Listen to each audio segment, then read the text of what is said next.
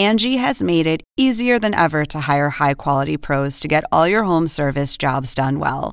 Just bring them your project online or with the Angie app, answer a few questions, and Angie will connect you with local pros who match your specific needs. Or book a service instantly at an upfront price. So join the millions of homeowners who use Angie to care for their homes and get your next home service job done well. Download the free Angie mobile app today or visit Angie.com. That's A N G I.com.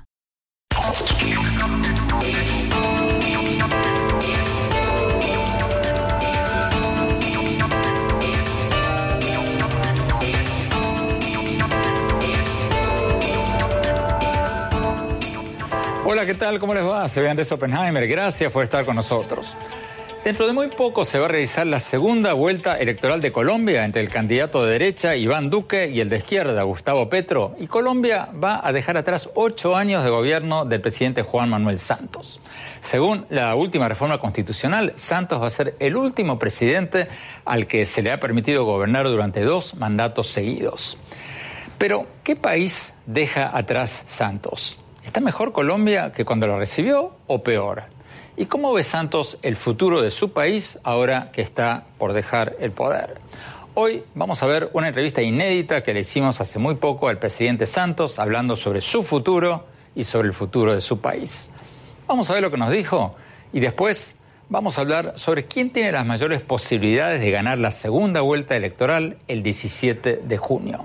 Y lo vamos a hacer con legisladores que apoyan las candidaturas respectivas de Duque y de Petro. Desde Bogotá nos va a acompañar el senador Iván Cepeda del Polo Democrático que apoya al candidato izquierdista Gustavo Petro. Y en nuestros estudios vamos a tener a Juan Gabriel Vélez, diputado electo del Partido Centro Democrático del candidato de derecha Iván Duque. Bueno, vayamos directamente a la entrevista que le hicimos al presidente Santos durante una reciente escala suya en Miami. Veamos.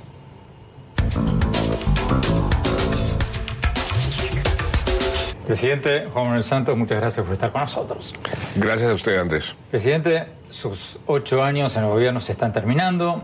Eh, ¿Cuál va a ser su legado? Usted va a terminar su presidencia con unos niveles de popularidad más bajos de los últimos tiempos. 14%. 30. según la, la encuesta eh, de la revista Portafolio y el Tiempo eran 14, pero bueno, esas cambian todo el tiempo. Pero mirando para el futuro, para usar la frase de Fidel Castro, ¿la historia lo va a absolver? Pues, eh, Andrés, yo creo que estamos dejando un país sin FARC, en paz con las FARC, un país mucho más equitativo. La reducción de la pobreza extrema ha sido una reducción sin precedentes, la más alta de toda América Latina. Hemos reducido algo muy importante en América Latina y en Colombia, las desigualdades, el país que más ha reducido las desigualdades de toda América Latina, según la CEPAL y según los organismos internacionales, ha sido Colombia. Y un país eh, que en algo que usted personalmente le interesa mucho, un país mejor educado. Durante los últimos cuatro años hemos eh, le hemos dado a la educación la máxima prioridad en términos presupuestales, en políticas que ya están teniendo resultados concretos. Em, el legado también tiene que ver con una revolución que hemos hecho en materia de infraestructura, de modernización del país. Conectamos eh, todos los municipios de Colombia con fibra óptica y banda ancha. Usted va a Colombia y entra al aeropuerto número uno en carga de toda América Latina, número tres en pasajeros, pero el más eficiente en términos de entrada y salida de aviones por hora. Usted ve va a los puertos, tiene el puerto más eficiente del Caribe, que es Cartagena, el más eficiente del Pacífico latinoamericano, que es Buenaventura. Usted tiene también un sistema de salud donde convertimos el acceso a la salud en un derecho fundamental. Eh, todos los colombianos tienen hoy acceso a la salud tiene cobertura del 98%, o sea que hay unos hechos concretos, resultados concretos y un país en paz, porque usted sabe que eso era una de las condiciones para lograr los efectos sociales y económicos que tenemos. Sus críticos más honestos están en desacuerdo con algunas de las cosas que usted acaba de decir y reconocen otras, como por ejemplo el tema de educación y el tema de la infraestructura. Y son críticos sobre su aseveración de que hay paz en Colombia y sobre el tema del narcotráfico y otros temas que ahora quiero tocar con usted. Pero volviendo a la pregunta anterior, ¿cómo se explica esa baja tasa de popularidad al final de su mandato? Eso es normal, Andrés. Le ha sucedido a todos los jefes de Estado, mandatarios o líderes que han hecho la paz. Sucedió en Irlanda del Norte. Eh, me acuerdo de una frase que McKinney le dijo a Ian Paisley. Usted sabe que vamos a ser héroes internacionales, pero nuestra gente nos va a considerar traidores. Eh, le sucedió a Mandela, me decía el presidente eh, Clinton en una anécdota que inclusive él mismo lo dijo en un discurso lo llamó Mandela a decirle, presidente Clinton, me están criticando eh, muchísimo. Y él le preguntó, ¿los del apartheid? Y dijo, no, no, mi propia gente por haberme sentado a hacer la paz. Eh, le ha sucedido, le sucedió a Rabin, lo mataron. Entonces, ¿qué hacer la paz, Andrés, es mucho más difícil y más impopular que hacer la guerra. Hacer la paz significa hacer concesiones a gente que la, que la población en general ve como unos bárbaros que han cometido todo tipo de atrocidades. Em, y hacer la paz necesita reconciliación, y la reconciliación tiene que ser en ambos sentidos, y eso muchas veces la gente no lo acepta. Por otro lado, este proceso ha sido utilizado políticamente por mis detractores em, en forma implacable, se han inventado todo tipo de fantasmas sobre el proceso de paz que después en la medida en que el tiempo pasa, se van desvaneciendo. Por ejemplo, dijeron que es que las FARC tenían una, cantidad de dinero eh, impresionante y que se iban a tomar las elecciones y que iban a ganar las elecciones. Mire lo que pasó en las últimas elecciones. Las FARC fueron a votar sin fusiles, sin violencia. Primera vez que no las sabotean, sino que participan y sacaron 58 mil votos. Entonces, el tiempo irá decantando todo este, toda esta eh, estos mitos que se han creado. Presidente, una de las críticas que le hacen sus detractores es que usted prometió la paz. Y no hay paz en Colombia. Todavía hay escaramuzas entre el ejército y ex guerrilleros o guerrilleros. Y otros guerrilleros se cambiaron la camiseta y ahora se llaman otra cosa, pero siguen siendo los mismos guerrilleros y secuestrando gente y matando gente como antes. Eh, hace poco tuvimos la tragedia de los tres periodistas muertos eh, en manos de ex eh, guerrilleros de la FARC, otros dos secuestrados. ¿Qué le dice usted a quienes dicen, presidente, usted prometió la paz, pero no hay paz? En ningún proceso de paz, en ninguna parte del mundo, la paz es completa de un día para otro. Es que 54 años de guerra no se curan, las heridas no se sanan de un día para otro. Pero le voy a dar una cifra. Las FARC estaban presentes en 600 municipios de Colombia. En 475 municipios, cuando yo era ministro de Defensa, los alcaldes no podían despachar desde sus eh, cabeceras municipales. Hoy las FARC desaparecieron. ¿Sabe cuántos municipios están afectados hoy? Por grupos que quedaron, que, estaban ahí antes eh, y están haciendo una competencia, están compitiendo entre ellos por quedarse con los corredores de narcotráfico, 38 municipios de 1100.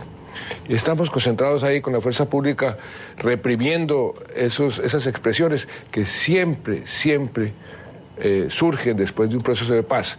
El porcentaje de guerrilleros que se quedó, que no entró en, la, en el proceso o que se ha devuelto, es un porcentaje mucho menor al tradicional. Generalmente es entre el 10, 15%, en el caso colombiano es cerca del 8%. Entonces, esas expresiones eh, sí, están sucediendo.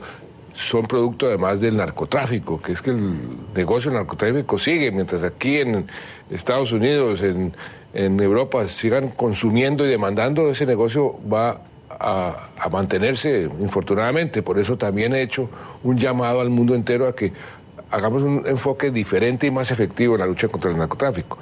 Eh, mis detractores dicen que es que no hay paz porque hay muertes en Colombia. Pues claro, que hay muertes en Colombia, pero tenemos el índice de homicidios más bajo de los últimos 42 años. Tuvimos las elecciones más tranquilas en los últimos 60 años. Los hospitales, el hospital militar, que tiene un pabellón dedicado a los soldados heridos en combate, está desocupado, las camas completamente desocupadas. Entonces, el progreso ha sido fenomenal. Tenemos que ir a un corte. Más adelante en el programa, ¿quién va a ganar las elecciones del 17 de junio en Colombia? ¿La derecha o la izquierda?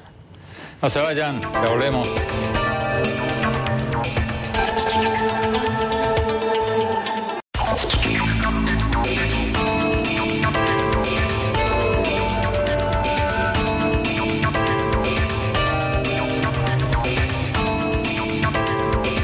Gracias por seguir con nosotros. Antes de analizar quién tiene las mayores posibilidades de ganar las elecciones en Colombia el 17 de junio, si la derecha o la izquierda, sigamos viendo la entrevista que le hicimos al presidente Juan Manuel Santos. Veamos.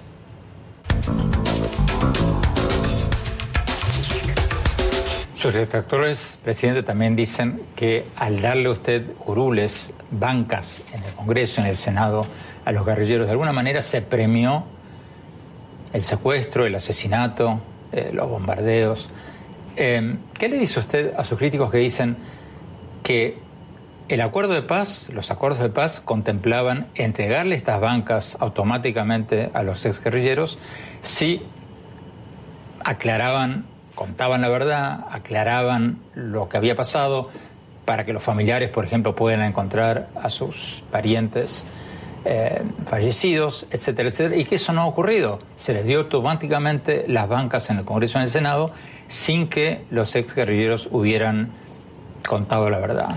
¿Cómo responde usted a esa crítica? En todo proceso de paz, donde traza uno la línea entre justicia y paz, es el tema más complejo y siempre habrá detractores y críticos de un lado y del otro. En este caso, el precio que la sociedad colombiana pagó por la paz es un precio mínimo.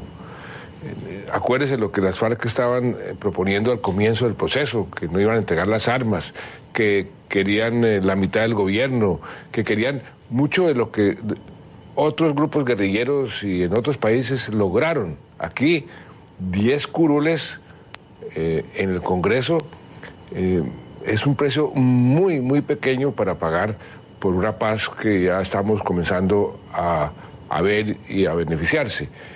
Y no es cierto que quienes van, a, van a, ocupar esos colores no tengan que someterse a la justicia. Eso no es cierto. Tienen que someterse a la justicia. Lo que pasa es que lo van a hacer en forma paralela y no, y no secuencial. Pero ellos serán, y, para, y para poderse posicionar, tienen que pasar por la justicia transicional, presentarse y y iniciar los juicios. Es la primera vez que una guerrilla eh, se somete a una justicia después de haber entregado las armas. Eso nunca había sucedido en ninguna parte del mundo. Pero todavía no sucedió, presidente. No, pero eh, se, tienen que, se tienen que posicionar el 20 de julio.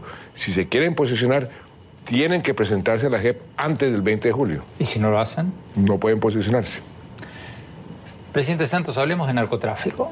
El gobierno de Estados Unidos dijo hace poco de que la cifra de hectáreas cultivadas de coca en Colombia llegó a un nivel sin precedentes. O sea que habría empeorado el problema. No, la cifra de cultivos de coca sí ha aumentado en estos últimos dos, tres años. ¿Producto de qué? De la expectativa del programa que ya está en marcha de sustitución voluntaria de los cultivos ilícitos por cultivos legales lícitos. Esa es la única oportunidad que vamos a tener en 40 años que llevamos de lucha contra el narcotráfico de encontrar una solución estructural y de largo plazo. Porque antes lo que hacíamos era fumigar o erradicar y al otro día volver a plantar. Porque ¿de qué viven esas familias? Ahora van a tener una alternativa porque las FARC no van, no van a estar cuidando esos cultivos y no van a estar hostigando a las fuerzas militares. Ya estamos en el proceso, ya está marchando, pero efectivamente sí se han aumentado los cultivos de coca, pero ya comienzan a disminuir en forma importante. Tenemos un plan con Estados Unidos a cinco años. Ellos quedaron totalmente satisfechos y paralelamente hemos reforzado la lucha contra los demás eslabones de la cadena. Por ejemplo, donde más les, les duele a los narcotraficantes es la interdicción. Y estamos eh, capturando, incautando volúmenes sin precedentes, lo que significa, y esto es lo importante, Andrés, que el volumen neto de cocaína que está saliendo de Colombia y llegando a los mercados como los de Estados Unidos es menor en este momento a lo que fue durante el gobierno pasado. Usted aludía recién, presidente, a su propuesta para terminar con el tema del narcotráfico. ¿Cuál es?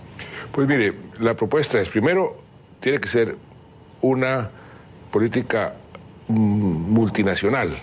Ningún país por sí solo va a poder solucionar el problema. Tenemos que ser mucho más efectivos. No hay solución mágica, pero efectivos contra los eslabones de la cadena intermedia, pero también tenemos que eh, tratar, por ejemplo, a los consumidores como un problema de salud pública. Y no podemos meter a los campesinos de Colombia que están cultivando marihuana a la cárcel, mientras aquí en eh, el estado de Colorado o el estado de Washington eh, es legal el cultivo y el consumo. ¿Usted habló de esto con el presidente Trump? Yo hablé con el presidente Trump sobre la política de antidrogas y le dije, es una contradicción. Aquí en Estados Unidos sí, es que yo no estoy de acuerdo con lo que está sucediendo en Colorado y en Washington, pero está sucediendo. Él dijo que no está de acuerdo. Por supuesto que no está de acuerdo. ¿Y lo escuchó cuando usted dijo lo que dijo? Pues eh, no, no sé si me escuchó, pero se lo dije. Presidente, la economía de Colombia se está enfriando. Durante los primeros cinco años de su mandato crecía un 4, 4.5%, después cayó al 2%, al 1%, de este año se calcula un 2.4%. Se está enfriando. No, la economía de Colombia sufrió el golpe externo más severo que ha sufrido desde la época de la Gran Depresión por la baja del precio del petróleo. Ese fue un choque externo muy severo que hicimos un ajuste que el Fondo Monetario dijo es ejemplar la forma como Colombia se ajustó a esas nuevas circunstancias. Eso, por supuesto, golpeó el crecimiento. Eh, crecimos 1.8, después 2%, y este año yo creo que alcanzamos a llegar al 3%. Seguimos muy por encima del promedio latinoamericano, y algo muy importante, la confianza de los inversionistas se ha mantenido y ha crecido. Seguimos con el grado de inversión. Hemos sido el único país que aumentamos dos calificaciones y mantuvimos la calificación máxima durante todo este proceso de ajuste. Tenemos la tasa de inversión más alta de nuestra historia en Colombia y la más alta de toda América Latina, 27.2% de tasa de inversión. Y sin duda hoy tenemos una economía más sólida, con los fundamentales más sólidos de lo que teníamos hace ocho años, que ni siquiera teníamos en esa época grado de inversión. Tenemos que ir a un corte. Cuando volvamos, más adelante en el programa, ¿quién va a ganar las elecciones del 17 de junio en Colombia? ¿La derecha o la izquierda? No se vayan, ya volvemos.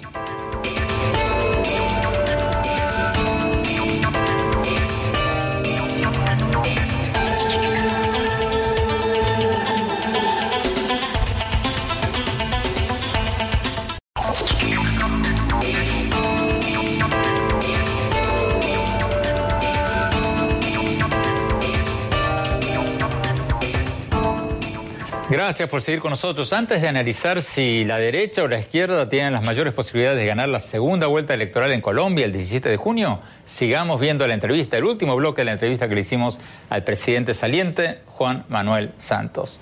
Veamos.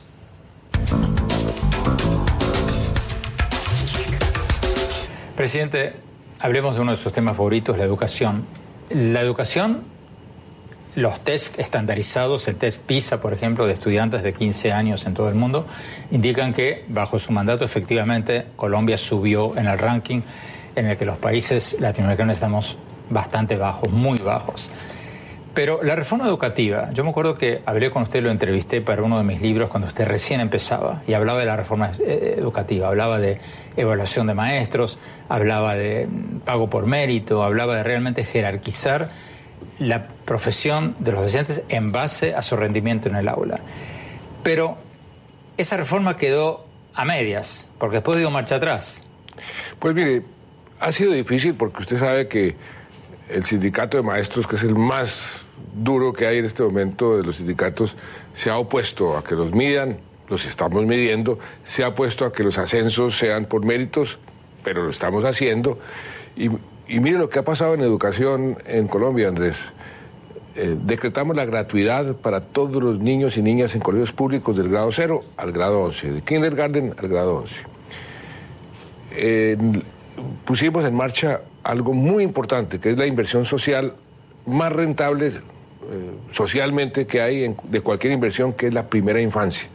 Montamos un proceso de, atención integral a la primera infancia, que se, llama de, de cero a siempre.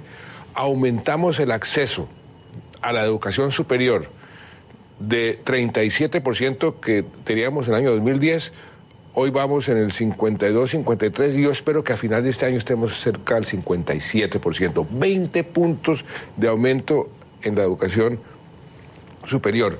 El presupuesto, que usted sabe que es lo que demuestra la prioridad de cualquier gobierno, en los últimos cuatro años, de los ocho de mi mandato, en los últimos cuatro ha sido el más importante, el presupuesto para la educación de todos los sectores, el segundo es seguridad y defensa, y la diferencia con el segundo ha ido aumentando.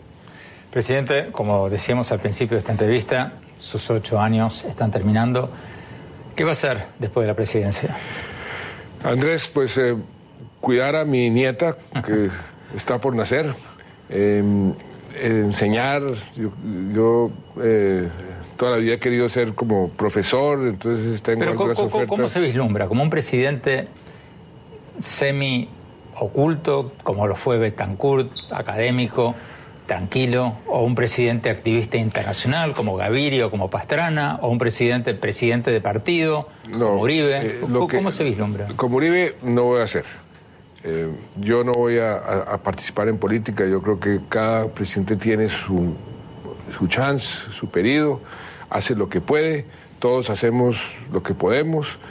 Eh, posiblemente hubiéramos podido hacer más, siempre se puede hacer más, esa es la frustración que nos queda a todos los gobernantes, pero yo no voy a interferir eh, en el próximo gobierno, pues a menos de que comiencen a, crucificarme, pero yo no quiero interferir, creo que no es conveniente interferir. Creo que la forma como los expresidentes aquí en Estados Unidos se comportan es la mejor forma. Por supuesto que el premio Nobel me exige una serie de, responsabilidades, de participar en ciertos foros a nivel internacional. Eh, ya tengo mucha demanda y posiblemente esté presente en algunos de, esas, eh, de esos eventos. En, eh, en, la parte académica, pues tengo mil ofertas, voy a aceptar algunas y voy a dedicarme a escribir y a tomar la vida con más calma. Cuando su sucesor lo invita, si es que lo invita, y le diga, presidente, como presidente saliente, ¿qué consejo me daría? ¿Qué errores cometió que le aconsejaría evitar a su sucesor o sucesora? Pues el primer consejo que le daría eh, es que trate de, disminuir o de eliminar la polarización, que no se ponga a pelear y a polarizar el país, porque eso genera ingobernabilidad. La polarización aquí en cualquier parte del mundo, eh, una sociedad polarizada es mucho más difícil de gobernar. Lo segundo es que construya sobre lo construido. En América Latina hay una tendencia a caer en el complejo de Adán, que hay que ser todo nuevo. Eso es un error, porque que escoja lo que, lo que crea que funciona bien y continúelo, y lo que crea que no ha funcionado bien, corríjalo. Finalmente, presidente, mirando para atrás, ¿cuál cree que fue su mayor error y su principal mérito? Por ejemplo, haber dicho cuando recién empezaba que Chávez era su mejor amigo, el nuevo mejor amigo de Colombia. ¿No fue un error eso? ¿No le dio oxígeno político y diplomático al entonces presidente de Venezuela? Andrés, yo recordaba hace unos, unos pocos días en una reunión, una asamblea de la CIP, cómo fue en una asamblea de la CIP en Mérida, en México, que yo pronuncié esa frase y que fue un chiste. El director de un periódico Uruguay me preguntó, bueno, ¿cómo es esta nueva relación con Chávez? Y en Estados Unidos, más que en América Latina, existe ese chiste, my new best friend. Entonces dije, se refiere a mi nuevo mejor amigo. Todo, todo el mundo se rió ahí, pero eso transmitido a mi país y a América Latina eh, se transmitió como si yo lo hubiera dicho en serio. Moraleja para el nuevo presidente, no haga chistes. no, yo creo que el humor siempre es importante en la vida y en la política. pero en serio, ¿cuál fue su principal falencia y cuál fue su principal mérito? Pues mire, eh, Andrés, errores muchísimos, muchísimos. Eh, a veces uno comienza a pelear por razones que no, son las, las más importantes. Expresiones que tiene uno em, que son inoportunas. Me acuerdo una vez que eh, había una serie de paros en, el campo colombiano. Entonces eh, yo dije, el tal paro agrario no existe y eso eh, fue ofensivo para quienes estaban promoviendo el paro. Errores de ese tipo que cometemos todos los gobernantes pues son muchísimos. Y lo importante es tener un norte y perseverar. Tenemos que ir a un corte. Cuando volvamos, ¿quién va a ganar las elecciones, la segunda vuelta electoral de Colombia el 17 de junio? ¿La derecha o la izquierda? No se vayan, ya volvemos.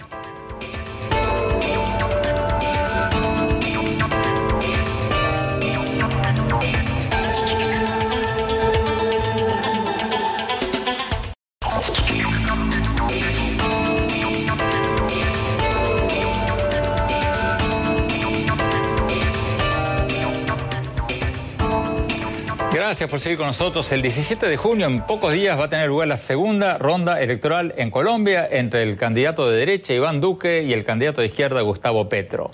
En la primera vuelta, Duque sacó el 39% del voto y Petro el 25%. Pero la gran pregunta ahora es cómo se van a armar las alianzas electorales para la segunda ronda. ¿Va a poder Petro recibir el apoyo de los candidatos que perdieron, que no entraron en la segunda vuelta? ¿Va a poder armar una coalición que le permita ganar al candidato de derecha o de centro derecha, Iván Duque?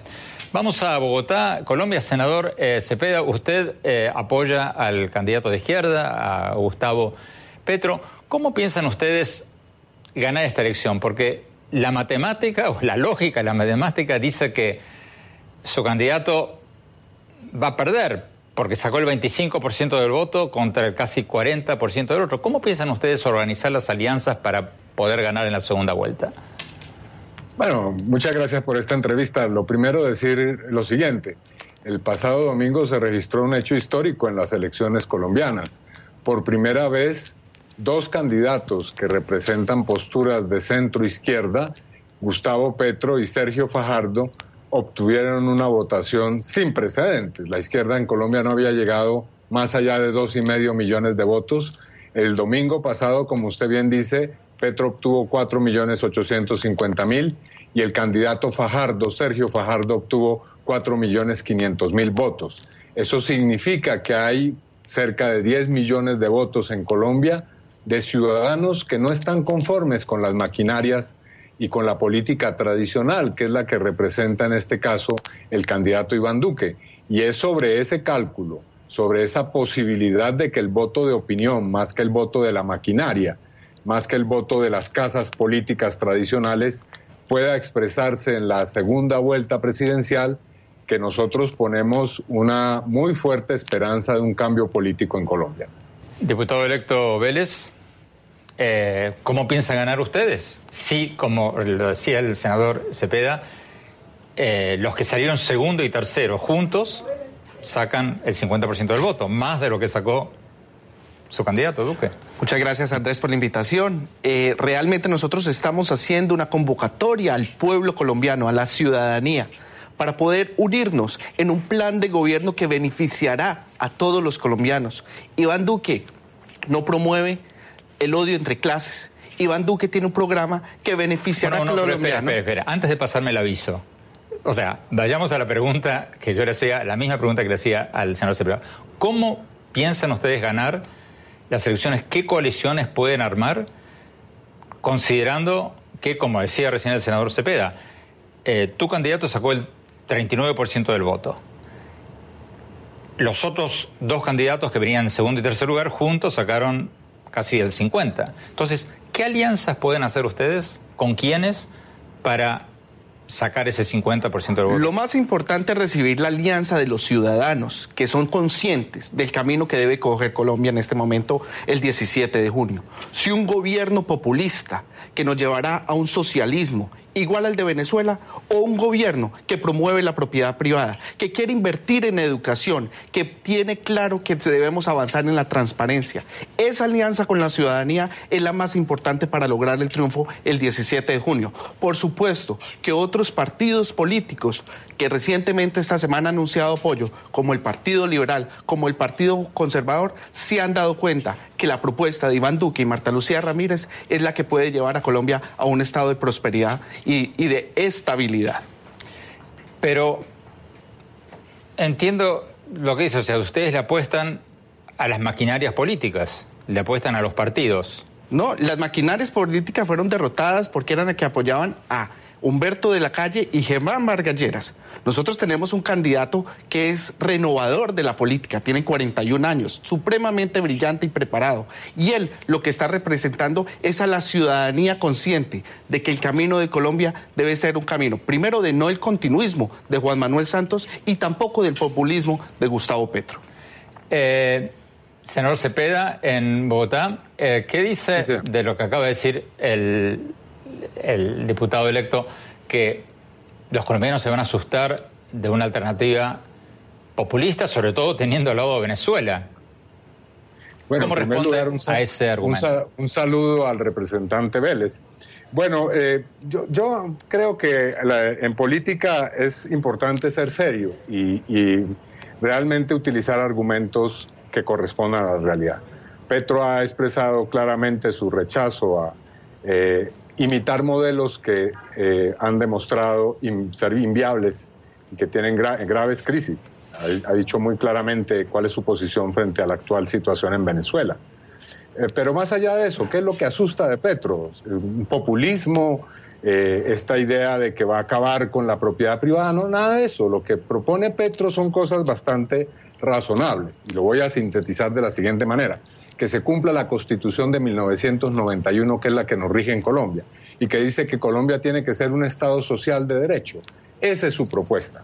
Que haya un mínimo de reforma agraria, que haya un cambio eh, paulatino del modelo económico de la eh, eh, única fuente que es la extracción petrolera a un modelo que tenga una, un acento importante en la producción agrícola, que se contrarresten los peores efectos del cambio climático, que haya la posibilidad de sostener el proceso de paz. Así que no veo ahí ningún castrochavismo en ciernes, sino simplemente unas reformas en un espíritu liberal que pueden hacerle bastante bien a un país que tiene tales tasas de desigualdad como es Colombia. Y en segundo lugar, eh, doctor Vélez, hay que decirle la verdad a la gente. Ustedes se están aliando con la peor, lo peor de la política colombiana, es decir, las adhesiones que ha recibido Duque en estas últimas horas son la de la vieja clase política tradicional, los conservadores, los liberales, el partido de la U, cambio radical. Todo eso es en Colombia la fuente de la peor corruptela que ha habido en la historia del país y en la cual está también involucrado su partido, por supuesto. Entonces, no le digamos a la gente cosas que no son. La gente, la ciudadanía, no es la que ustedes están apelando. Ustedes están apelando a las viejas casas políticas tradicionales en Colombia. Antes de ir a un corte, quiero preguntarle al diputado electo Vélez, hay dos cosas que planteó el senador Cepeda. La primera es que según él, Petro, el candidato de izquierda, no es un castrochavista. Y la segunda, que tu candidato Duque se está aliando con eh, lo que según él es lo peor de la clase política colombiana. Respóndeme la segunda y en el bloque siguiente quiero volver a la primera. ¿Qué Nuestro dices ca- tú de ese argumento? Nuestro candidato Iván Duque lo manifestó esta misma semana.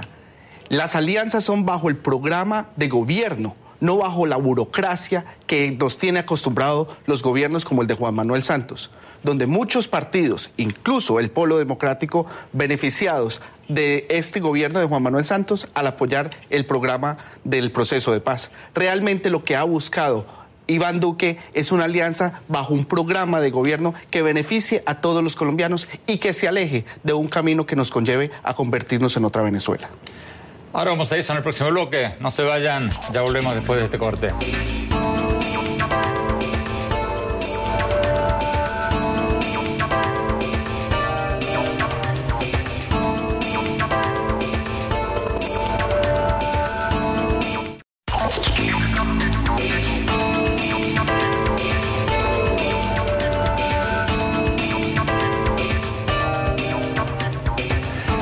Gracias por seguir con nosotros. ¿Quién va a ganar la segunda ronda electoral en Colombia el 17 de junio? ¿La izquierda o la derecha?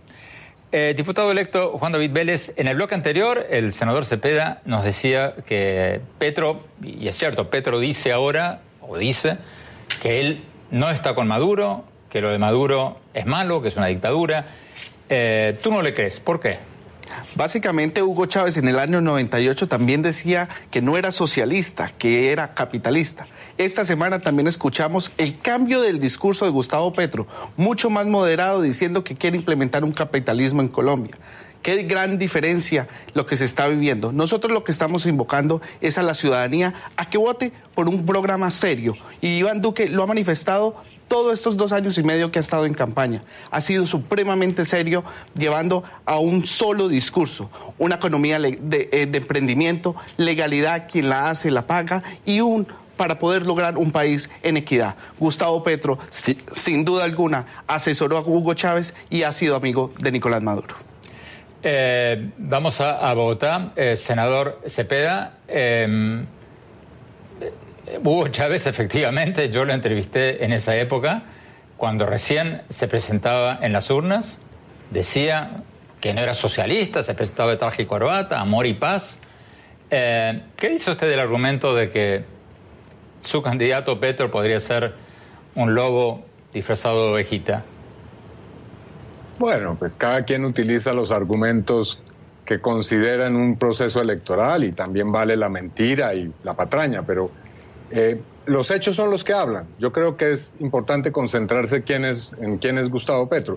Gustavo Petro gobernó Bogotá durante cuatro años y, e hizo una administración que ha sido criticada por sus adversarios eh, por supuesto, y, y sobre la cual hay cifras que hablan concretamente de su gestión. Esa puede hacerse un balance tranquilo de cómo fue esa administración en Bogotá. Pero lo que nadie puede decir es que en esos cuatro años Gustavo Petro expropió una empresa o le quitó la propiedad privada a alguna de las familias pudientes que viven en la capital de la República, o que sus opositores terminaron en la cárcel o que bajo el gobierno de Petro... Bueno, bueno, bueno, pero senador, senador, senador, senador, senador, un, alcalde no tiene derecho, o sea, no, tiene la forma de, hacer las cosas que usted dice. O sea, no, era presidente, era alcalde. No, perdóneme. Eh, la acusación que se le lanza a Petro es que en su administración en Bogotá eh, debía haber convertido esto en una especie de pequeña capital del castrochavismo, ¿no? No, eso no es cierto ni, ni, siquiera intentó plantear medidas de esa naturaleza. Entonces, a mi modo de ver, a los políticos hay que juzgarlos sobre sus ejecutorias, no sobre lo que piensan desde una perspectiva ideológica sus adversarios.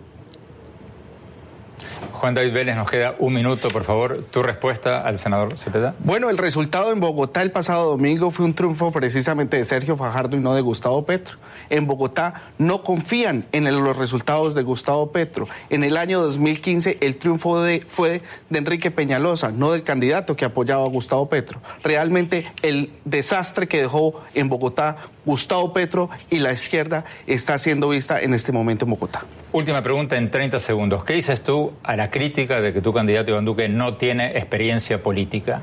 Tiene una gran experiencia profesional. Está capacitado para gobernar a Colombia, representa la renovación política y tiene un gran equipo. Al lado tiene a Marta Lucía Ramírez con una experiencia en el Estado colombiano maravillosa. Muchísimas gracias. Esta eh, conversación da para muchísimo más. Espero vengan eh, nuevamente al programa pronto. Vamos a tener mucho que hablar. Muchísimas gracias, senador. Cepeda en Bogotá. Muchísimas gracias, Juan David Vélez, en nuestros estudios. Vamos a un corte rápido y mi reflexión sobre las elecciones en Colombia.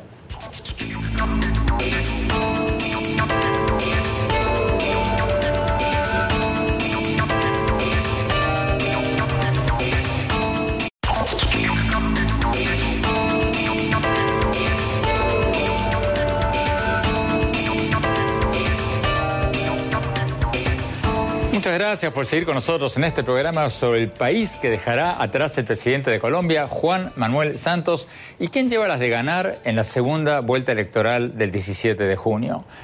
Como lo vimos en el programa de hoy, Santos es un personaje polémico.